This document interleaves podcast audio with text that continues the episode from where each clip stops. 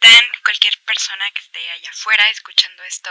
Pues la soledad me hizo volver a hacer como soliloquios conmigo misma y grabarme. Y posteriormente subirlos a un podcast para... O simular que no estoy como tan fuera de, de mi pedo y así. Eh, y bueno. Mi plan es que los episodios no duren tanto. Y quien me escuche, pues, qué chido. Y si no, pues, también, ¿no? Les traigo 10 razones por las que yo quiero hablar sobre el trastorno de déficit de atención. Y bueno, estas son las razones.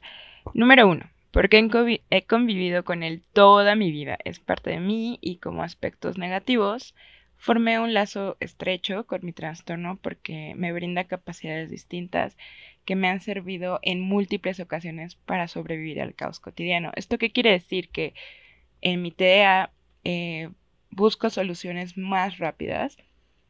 Eh, tal vez lo hago de forma inconsciente, ahora ya es un poco más consciente, pero me ha ayudado en muchísimas ocasiones.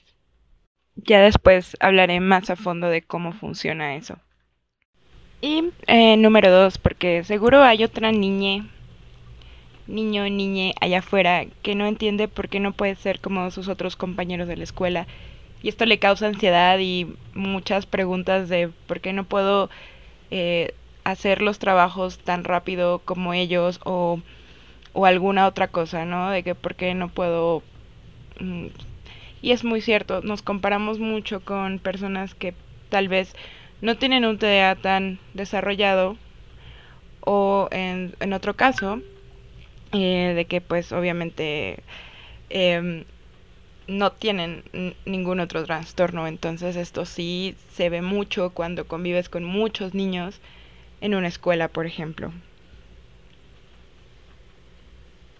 Bueno, la número tres sería porque se me ha menospreciado muchísimo durante toda mi vida, llamándome incluso mentirosa, porque dicen que el TDA no existe, o simplemente que busco una excusa para seguir con malos hábitos, o que soy muy floja, muy distraída, muy, muy todo, algo que la sociedad no quiere que sea, y pues esto he visto personas que tienen los mismos problemas que yo, entonces no sé, tal vez pueda ayudar en algo, en cómo se sienten.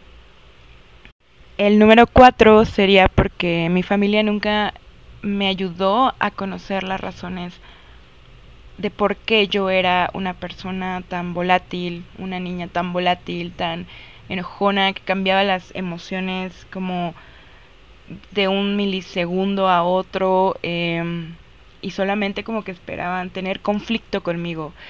Ya después de un rato solamente querían conflicto conmigo muchos muchas personas de mi familia y como que se acostumbraron a ello, ¿no? Les entretenía un poco. Entonces, no quiero que en alguna situación pase algo así eh, con otra persona y tal vez les pueda ayudar a orientar y a prevenir desde una visión personal, una visión más íntima, a otra que sería eh, como con un especialista, un psiquiatra que a mí me han ayudado muchísimo.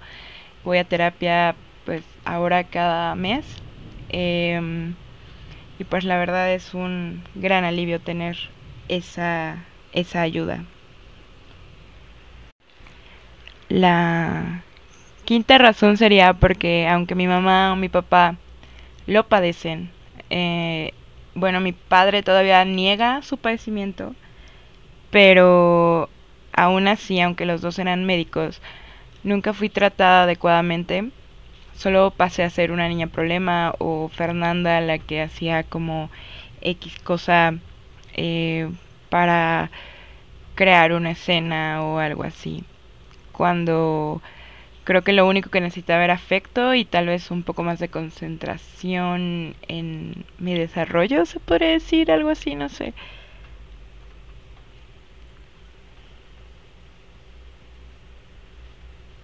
La razón número 7 sería que porque cada TDA es distinto.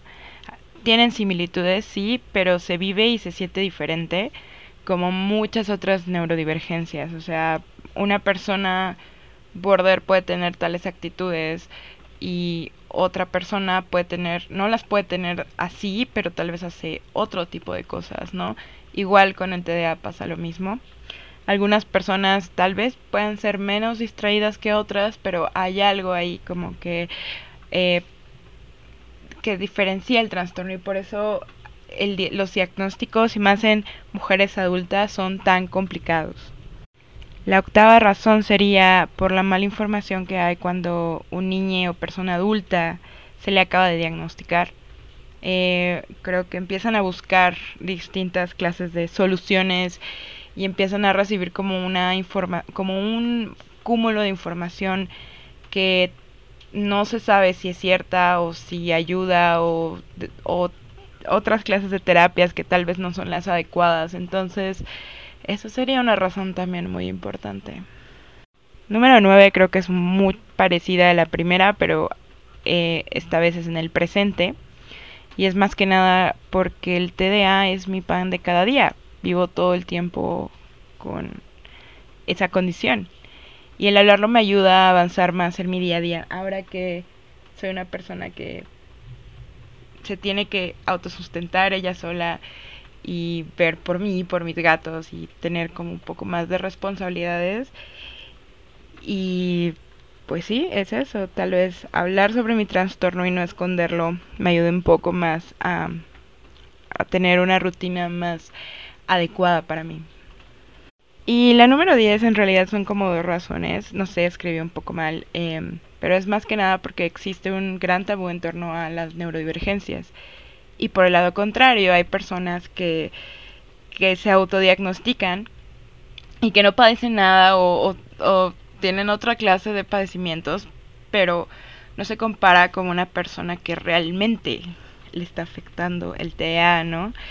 Y, y a veces estas personas piensan que gozamos de algún privilegio por estar medicadas o así, pero bueno, la medicación no sirve, no nos o sea, no una persona neuro que está dentro de la normatividad neuronal o algo así, bueno, que no tiene TDA, va a sentir muy distinta la medicación eh, a una persona que tiene TDA.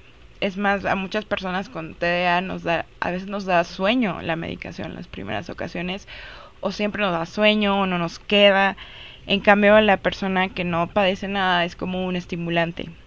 Eh, entonces, como, sí, tomar un estimulante como unas seis tazas de café en la mañana y, puta, sí, eres muy productivo, pero una persona con TDA no lo siente así.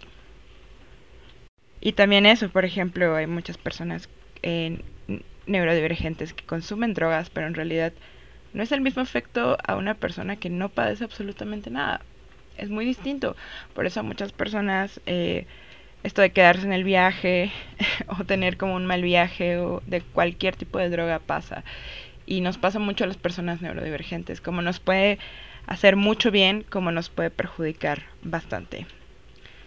Y pues sí, ¿no? Es como, o sea, sentimos las cosas más intensas, obviamente, eh, si tomamos algún estimulante lo vamos a sentir más o incluso no vamos a sentir absolutamente nada. Es muy azaroso ese, ese lugar, ¿no? Entonces tal vez es más por eso. Y yo les comparto las situaciones con las que he vivido. Obviamente si se trata de medicación siempre es como de, ve con un psiquiatra, ve con un especialista que, que vea cuál es la medicación correcta que te deben mandar y si no es así, pues con hábitos, experiencia personal, que también es una, es una parte muy importante del tratamiento para las personas con TDA.